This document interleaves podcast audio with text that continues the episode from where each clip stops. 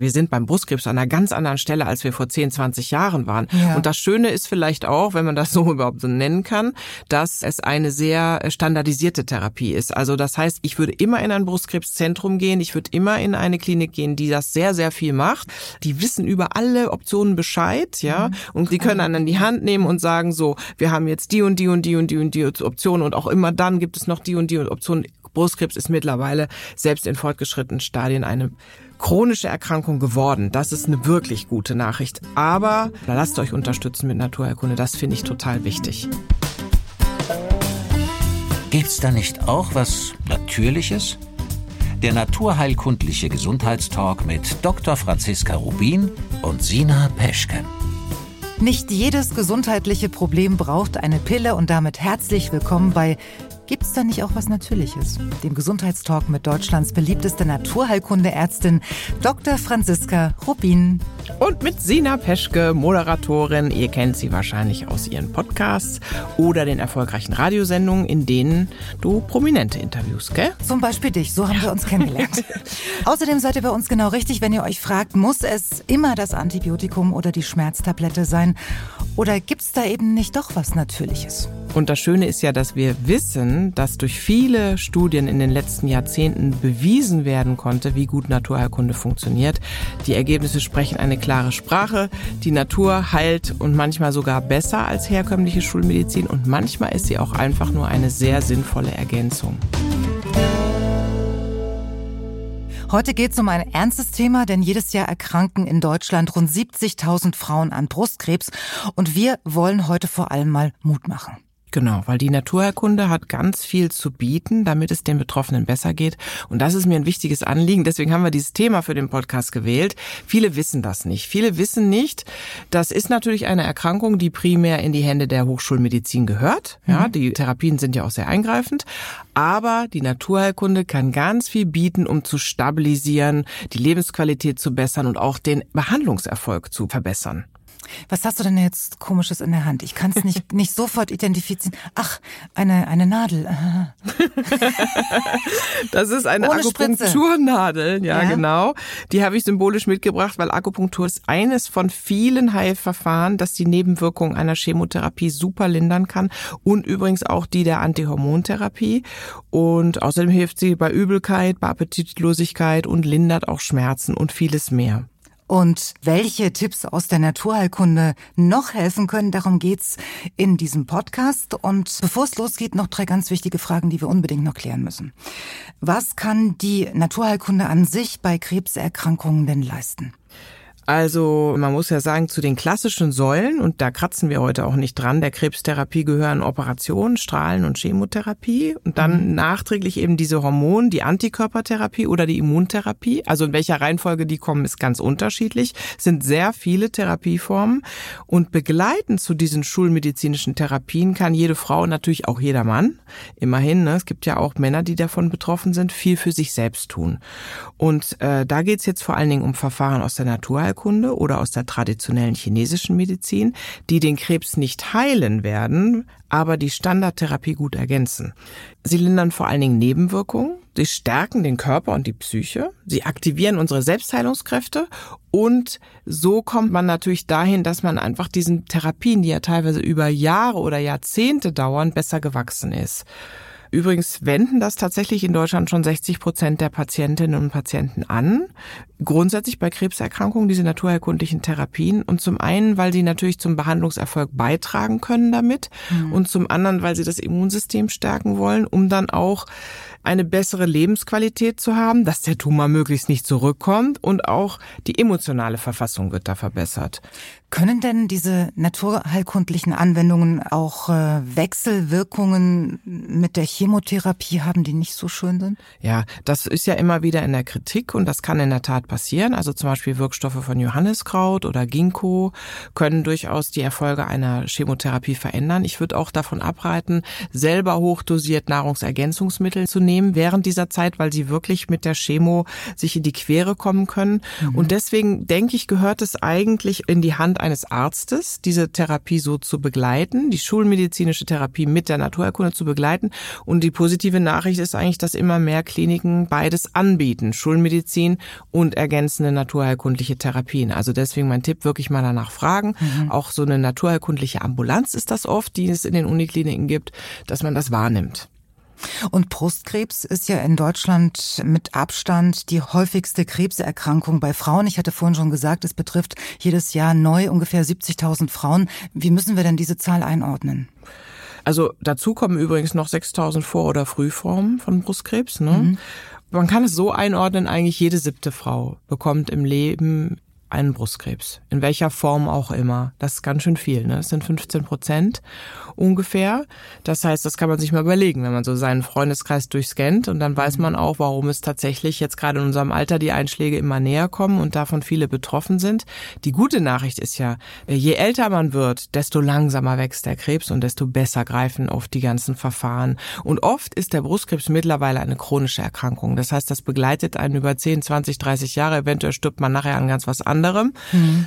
Man muss aber auch sagen, das Durchschnittsalter ist niedriger als bei anderen Krebserkrankungen. Ne? Also das mittlere Erkrankungsalter für Brustkrebs liegt bei circa 64, aber jede zehnte ist jünger als 45 Jahre.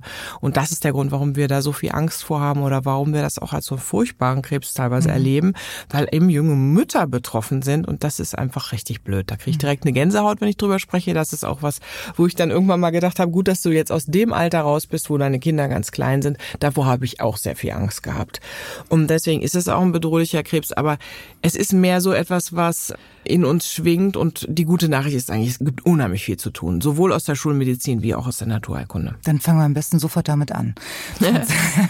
Franziska Rubins Top 5 für naturheilkundliche Therapien bei einer Krebsdiagnose.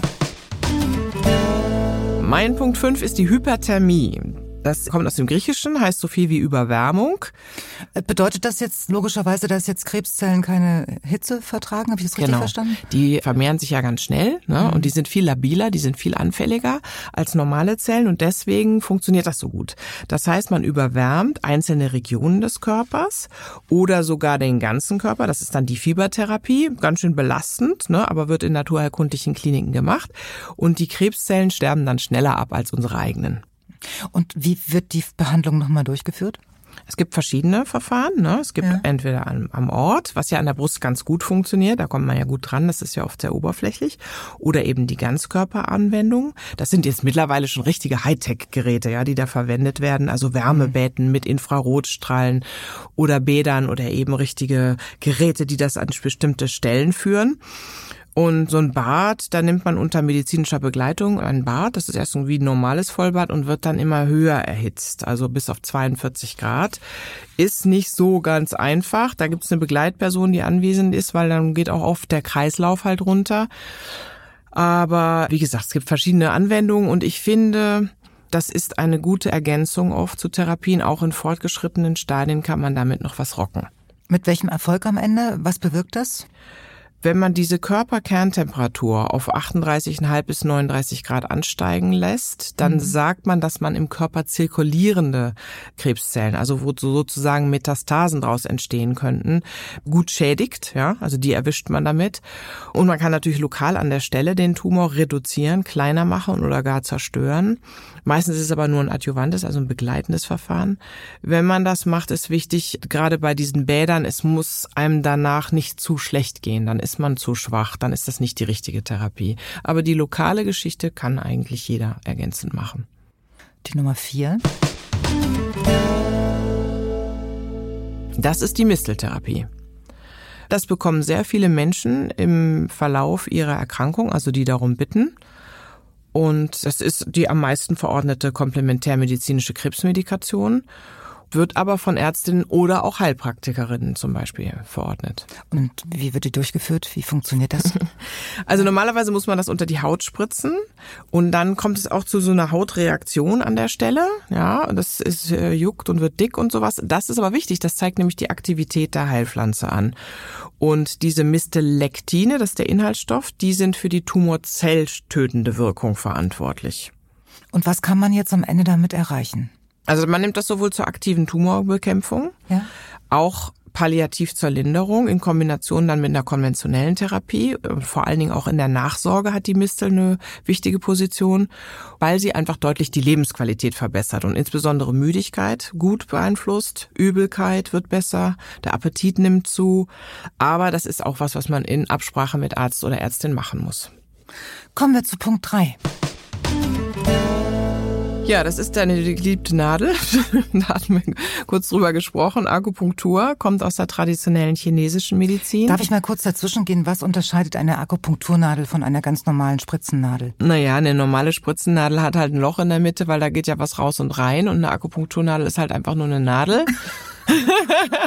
Die gibt's in verschiedenen Größen und hilft sehr gut. Akupunktur ist wirklich ein tolles Verfahren. Habe auch schon gute Erfahrungen damit gemacht. Ja, ne? Und zwar äh, im, im Lendenwirbelbereich während der Schwangerschaft. Kann ich Klasse. nur empfehlen, Ja. es wenigstens mal auszuprobieren. Ja.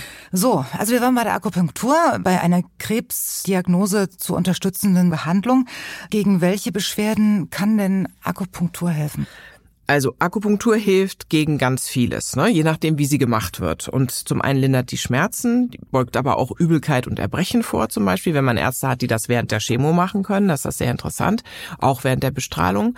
Bekämpft sehr gut Hitzewallungen, Schwitzen infolge von diesen Antihormonbehandlungen und lindert Schlaflosigkeit und Angst. Und übrigens, viele haben ja auch mit dieser antihormonellen Therapie so Schmerzen in den Gelenken. Auch dagegen hilft Akupunktur gut. Ich habe das gesehen in der Klinik in Essen, wo die Frauen wirklich gerade unter Antihormontherapie, denen geht's einfach nicht gut. Die kommen so rucki in die Wechseljahre und das ist nicht lustig einfach um diesen Tumor klein zu halten, einzudämmen oder gar nicht wieder auftauchen zu lassen. Und da hilft Akupunktur super. Die kommen tatsächlich jede Woche dahin.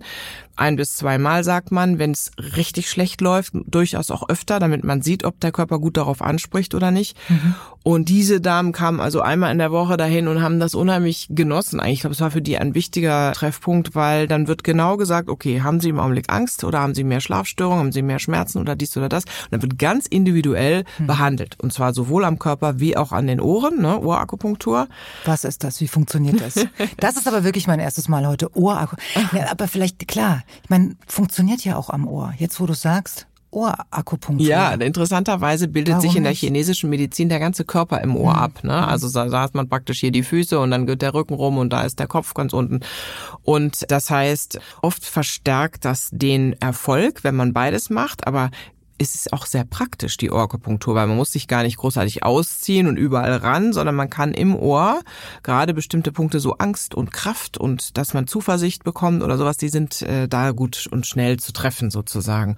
Was ich spannend finde zur Akupunktur, dass die als Methode so gut untersucht ist. Also wir haben weltweit über 500 randomisierte, kontrollierte Studien, die publiziert wurden in den letzten 70 Jahren. Und das ist echt viel Masse an guten Studien obwohl man nicht kapiert hat genau, wie das Ding funktioniert, ja, also mit diesen Energiebahnen.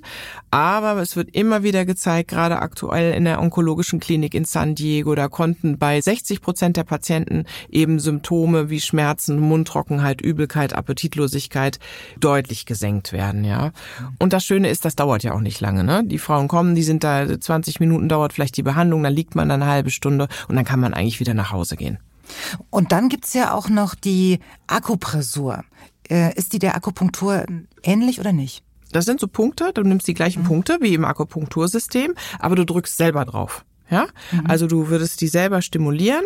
Da kriegst du dann Punkte gegen Schmerzen oder äh, gegen deine Angst oder was auch immer und du kannst das selber stimulieren. Ist natürlich nicht so dramatisch oder wirkt nicht so stark wie eine Nadel, die da eindringt ne? und das äh, praktisch aktiviert, aber du kannst das machen. Und zum Beispiel in den Kliniken Essen habe ich gesehen, die haben gute Erfahrungen auch mit so Armbändern gemacht, zum Beispiel die auf bestimmte Stellen drücken, kontinuierlich, also eben die ganze Zeit, die zum Beispiel eben die Schmerzrezeptoren blockieren oder diesen Teil dort der Energiebahn aktivieren, dass man die Schmerzen nicht so spürt. Gut, kommen wir zu Punkt Nummer zwei. Ja, der ist auch wichtig, weil da gibt's ganz, ganz viel zu sagen zu. Das ist Ernährung mit Genuss. Was heißt das in diesem konkreten Fall? Man hört ja immer wieder, dass ganz viel frische Früchte gegessen werden sollen während so einer Krebstherapie und bestimmte Nahrungsergänzungsmittel empfohlen werden. Wie stehst du dazu? Also eigentlich ist es so, sowohl spezielle Ernährungsformen wie auch diese hochdosierten Nahrungsergänzungsmittel im Gießkannenprinzip haben in der Vergangenheit keine positiven Wirkungen gezeigt, manchmal sogar das Gegenteil. Und das ist jetzt so eine Nachricht, die vielen wahrscheinlich gar nicht gefallen wird, wenn ich das sage, aber das ist einfach mal so die Studienlage dazu. Und viele Patienten für die hat die Ernährung eine wahnsinnig große Bedeutung, ja, und die nehmen ganz große Dinge auf sich. Also zum Beispiel, dass sie nur noch Fleisch essen und nur noch Gemüse oder sogar nur noch Gemüse und sagen, alles, was Kohlenhydrate enthält oder Zucker, das füttert den Krebs, das lasse ich weg. Und ich finde immer, wenn einem das gut tut, wenn man das Gefühl hat, man kommt damit gut weiter, für einen persönlich, jeder Mensch ist ja anders, dann ist die Nachricht, okay, dann eben weitermachen. Aber für viele Patienten ist das, glaube ich, auch ein enormer Stress, dem sie sich da aussetzen und enorm viele viele Verbote. Deswegen finde ich es eigentlich ganz gut, wenn die Wissenschaft sagt, nein, ernährt euch anders. Mhm. Obwohl ich das ganz gut verstehen kann, weil einem das es das Gefühl gibt, dass mhm. man selbst niedrigschwellig irgendetwas dagegen tun kann. Aber ja, dass man auch Kontrolle hat. Richtig. Ja, Über sich selbst. Zu aber, verstehen. Aber was würdest du denn ähm, jetzt im konkreten Fall für eine Ernährungsempfehlung geben? Also sagen wir mal, die Übereinstimmung sozusagen unserer medizinischen Empfehlungen ist eine hochwertige Ernährung. Also Ernährungszustand muss gut bleiben. Ne? Ja. Grundsätzlich geht es erstmal dazu, dass man Normalgewicht hat, ja, mhm. dass man versucht zu essen, was einem gut bekommt, was man mag, bunt und abwechslungsreich, damit man nicht so dünn wird, so abnimmt. Das ist vielleicht am Anfang für manche passt das noch ganz gut, aber wir wissen das, es ist wichtig, gerade wenn man wieder Therapien bekommt, dass man da auch ein bisschen was auf dem Rippen haben darf. Ne? Also normales Körpergewicht, gute Versorgung mit Nährstoffen, das ist nämlich tatsächlich ein Maßstab für eine längere Lebenserwartung, ja.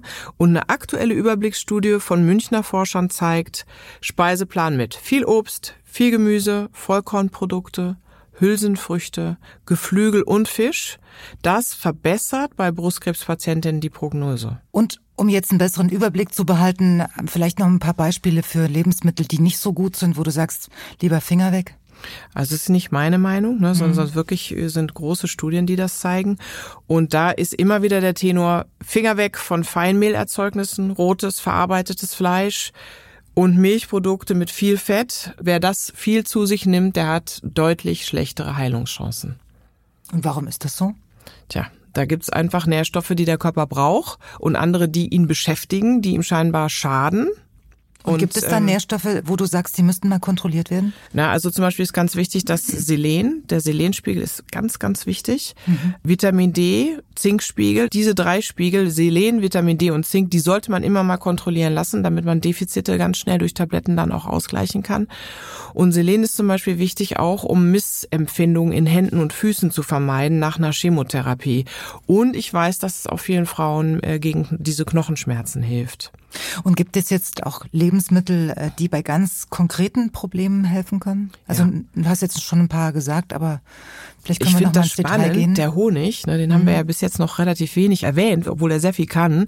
Und es gibt eine beeindruckende Studie, die gezeigt hat, dass Menschen, die vor einer Strahlentherapie, insbesondere auch im oberen Bereich, wozu die Brust ja durchaus gehört, aber da ging es vor allen Dingen eben um Kehlkopfkrebs und äh, von den Atemwegen und Verdauungswegen, dass wenn man vorher einen Löffel Honig nimmt, dass der tatsächlich die Mundschleimhaut und diese ganzen ableitenden Schleimhäute schützt, ja, vor Strahlungsschäden und man vermutet, dass das gleiche auch für die Chemo gilt. Das heißt, wirklich vorher mal einfach zur Therapie Honig mitnehmen und davor lutschen und vielleicht auch mal zwischendurch. Diese ganze Schleimhaut ist nämlich auch deshalb so wichtig, wenn die nämlich verbrannt ist oder beeinflusst ist, dann schmeckt uns ja das Essen auch nicht und dann hat man auch keine Lust. Und außerdem würde ich noch empfehlen Kräuterspülung mit Kamille oder Salbei, weil das hilft auch, genauso wie Fruchtfleischöl vom Sanddorn. Oder Ingwer, den hatten wir schon ein paar Mal, gell? Ingwer haben wir schon festgestellt, Ingwer geht immer. Ingwer geht immer und auch in diesem Fall, weil er nämlich gegen Übelkeit hilft. Ne? Das heißt, viele nehmen sich wirklich ihren Ingwertee mit. Manche kauen auf Scheiben, weil sie nicht so viel trinken können. Hm. Also Ingwer ist auch hilfreich. Kommen wir zu deinem persönlichen Favoriten? Genau, das ja. ist mal wieder die Bewegung und zwar diesmal als Medikament tatsächlich. So, wie wirkt das? Was kann man damit erreichen? ja, Sport wirkt super, offensichtlich viel mehr als vermutet. Ne? Und das wurde auch in zahlreichen Studien belegt. Das finde ich immer wichtig. Sport verringert nämlich zum einen die Nebenwirkungen der Therapie. Sport lenkt auch ab, muntert auf, hilft aber vorbeugen gegen Krebs und weitere Metastasen. Welches Medikament kann das? Ja, wir haben wirklich schon vor 10, 15 Jahren gesehen, gerade bei Brustkrebspatientinnen, die waren die ersten beeindruckenden Studien, dass wer sich regelmäßig bewegt, und zwar geht es jetzt hier um intensivere körperliche Aktivität, der beugt nicht nur Stress, Müdigkeit, Übelkeit und Verstimmung vor oder die nehmen dann ab und werden besser, sondern der Körper regeneriert sich auch schneller. Und das kann man auch am Blutbild oder an der Knochendichte sehen, ja. Ich denke, der wichtigste Punkt ist, dass man den Rückfällen vorbeugen kann, wenn man sich regelmäßig bewegt. An welchen Sport denkst du denn da eigentlich? Joggen, genau, schwimmen. du machst wieder alles richtig mit deinem dreimal Joggen. Es geht darum, dass man schon seinen Puls so ein bisschen auf Trab bringt. Ne? Ja. Also es ist nicht nur das normale vor sich hinschlendern, sondern es geht auch wirklich darum, leicht ins Schwitzen zu kommen. Das mindestens dreimal pro Woche, 30 bis 60 Minuten. Jetzt kann man natürlich sagen, jede Bewegung ist besser als keine, klar. Straffes Gehen, mit oder ohne Walking-Stöcke kann man natürlich auch machen. Jeder andere Sport ist gut. Am Ende geht es ja darum, was macht einem Spaß, ja? Was halte ich länger durch? Und wo betätige ich mich so gerne, dass ich immer mal wirklich wieder mich ein bisschen anstrenge. Und was ist mit ähm, Entspannungsmethoden, also Yoga zum Beispiel, bringt das auch was? Naja, Entspannung ist immer gut, ne? Das hilft vor allen Dingen in diesen ganzen Stresssituationen, wenn ich kurz vor einer Chemo bin und ich weiß dann, wie ich mich da runteratmen kann oder dass ich einfach diesen Stress nicht mich übermannen lasse, weil das wird sicherlich auch den Behandlungserfolg positiv beeinflussen und nimmt mir ein bisschen die Angst. Ansonsten kann man nur sagen, wirklich jeder muss sein Verfahren finden. Egal ob jetzt Yoga, Tai Chi, progressive Muskelentspannung. Zum Beispiel, was machst du gerne? Pilates. Ja, das ist aber keine, keine Entspannung. Entspannung. Ich finde das total ätzend. Ich finde das total anstrengend. Ich kann das nicht. Ich habe Yoga mhm. mal ausprobiert mhm. und das geht nicht. Also beim, beim Pilates kann ich zwischendurch mhm. mal, ich, du weißt ja, ich rede gerne, da kann ich reden. Ich kann keinen Sport ertragen, wo, wo alle nur so Nichts ernst passiert. vor sich hingucken ja, ja. und mhm. keiner redet und so. Mhm. Da, äh, das Gegenteil von Explosion ist Implosion. Genau, das passiert dann bei mir. Für dich wäre progressive Muskelentspannung was. Wie geht das? Da musst du nämlich im Körper jeden Muskel anspannen nacheinander und das ist praktisch Arbeit und danach spürt man sozusagen nach, wie schön das ist, wenn man sich wieder entspannen darf, ja. Mhm. Und ruhigere Menschen, die fahren dann mit autogenen Training besser, so wie ich. Haha. ich weiß auch nicht, warum das bei mir funktioniert. Aber sowas muss man regelmäßig üben, aber ist sicherlich auch eine gute Hilfestellung, um gut durch die Therapien zu kommen. Es gibt noch was, ich weiß nicht genau, ähm, das hilft vielleicht nicht jedem, aber das finde ich ganz spannend, das nennt sich Biografiearbeit. Das würde ich auch noch empfehlen wollen Jetzt an der Stelle. philosophisch, oder? Ja, da geht es darum, ums über das Leben zu reflektieren. Plötzlich wird einem so die Endlichkeit des Lebens klar. Und das ist Kacke, ja, das ist kein schönes Gefühl. Aber es kann auch so ein bisschen eine Chance oder Motivation sein, aus dem, was einem verbleibt, was Besseres zu machen. Und manchmal denke ich, dass Leute, die mit 70 oder so oder 50 um im Herzinfarkt umfallen, dass die diese Chance zumindest nicht hatten. Ja, ich weiß das jetzt ziemlich in die Tüte gesprochen, aber ich beobachte das, dass es für viele Menschen dann nochmal so eine Überlegung gibt, oh, was fehlt da jetzt noch in meinem mhm. Leben, was macht mir Spaß, wer oder was ist wichtig und wer ist eben auch mal nicht wichtig und worüber muss ich mich nicht mehr aufregen, weil es mich einfach nur Kraft kostet wie viel Lebenszeit lasse ich noch ungenutzt verstreichen? Hm. Ja? Und ich mache mich jetzt mal ein bisschen nackig. Ne? Mhm. Ähm, normalerweise bin ich doch tendenziell hypochondal veranlagt, formuliere ich das. Und, und ja, ich bin jetzt auch im Alter so wie du, du hast es vorhin schon angedeutet, die Einschläge um einen herum, die kommen näher. Dann hörst du von jemandem, dass er Gebärmutterhalskrebs hat. Oder eine Freundin sagte jetzt, äh, sie hatte eine Brustkrebsdiagnose. Mhm.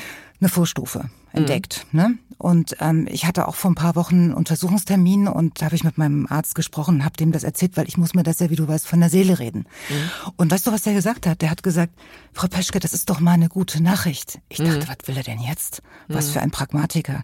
Und da hat er gesagt, Sie haben doch gerade gesagt, zweimal eine Vorstufe.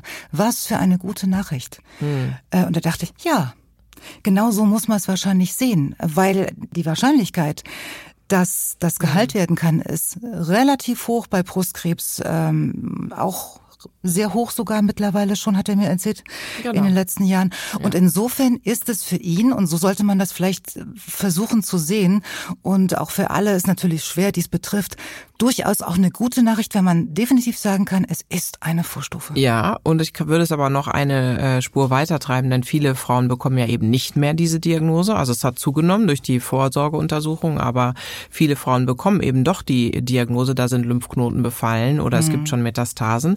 Und auch da gibt's eigentlich die gute Nachricht, dass durch diese vielen modernen Therapien, ja, gerade ja. wenn die Tumoren darauf ansprechen, dann kann man das extrem gut behandeln. Also wir sind beim Brustkrebs an einer ganz anderen Stelle, als wir vor 10, 20 Jahren waren. Ja. Und das Schöne ist vielleicht auch, wenn man das so überhaupt so nennen kann, dass sozusagen es eine sehr standardisierte Therapie ist. Also das heißt, ich würde immer in ein Brustkrebszentrum gehen, ich würde immer in eine Klinik gehen, die das sehr, sehr viel macht, weil die wissen über alle Optionen Bescheid, ja, mhm. und die können einen an die Hand nehmen und sagen so, wir haben jetzt die und die und die und die und die Optionen und auch immer dann gibt es noch die und die Optionen. Brustkrebs ist mittlerweile selbst in fortgeschrittenen Stadien eine chronische Erkrankung geworden. Das ist eine wirklich gute Nachricht. Aber lasst euch unterstützen mit Naturheilkunde. Das finde ich total wichtig. Ja? So, ähm, in diesem Zusammenhang bin ich mal gespannt, was du sagst zum Mammografieprogramm, also mhm. der Vorsorgeuntersuchung bei Brustkrebs. Ab einem Alter von 50 Jahren gibt's ja den Anspruch drauf.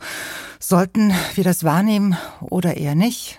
Also ich würde sagen, ja. Mhm. Das ist ja deshalb umstritten, weil diese Mammographie oft nicht alle Krebse entdeckt. Ne? Das hat nicht so eine super hohe Sensitivität. Und deshalb würde ich sagen, ja, Mammographie machen und zusätzlichen Ultraschall. Auch wenn man den selber bezahlen muss. Ich mache das auch immer mhm. jedes Jahr, weil damit ist man dann schon ganz schön weit vorne. Da ist man schon ganz schön gut auf der sicheren Seite.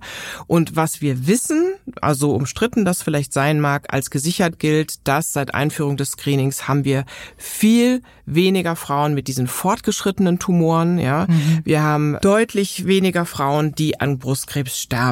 Ja, und das ist ja mal ein Punkt. Und äh, es geht vor allen Dingen eben um die Vorsorgeuntersuchung dafür, weil, wie du sagst, viele Tumoren werden frühzeitig erkannt und sind dann eigentlich oft auch nach Jahren gar kein Thema mehr. Also deswegen ja. Ich finde es schön, dass es bei so einem Thema auch so viele relativ gute Nachrichten gibt. Ja, und so. da sollten wir jetzt einen Punkt setzen. Mach mal. Ja? Und die nächste Episode von Gibt's da nicht auch was Natürliches? Die hört ihr bei uns in zwei Wochen. Dann sprechen wir über ein eher unangenehmes Thema. naja, es geht um den Darm.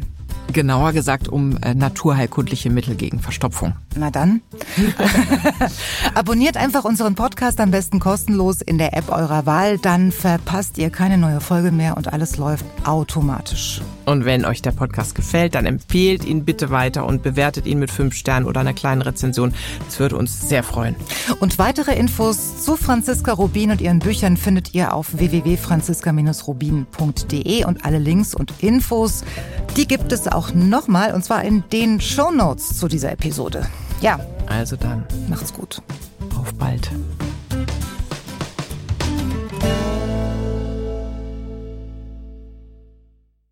Hallo und herzlich willkommen bei Ganz schön mutig, dein Podcast für ein erfülltes Leben. Mein Name ist Melanie Wolfers.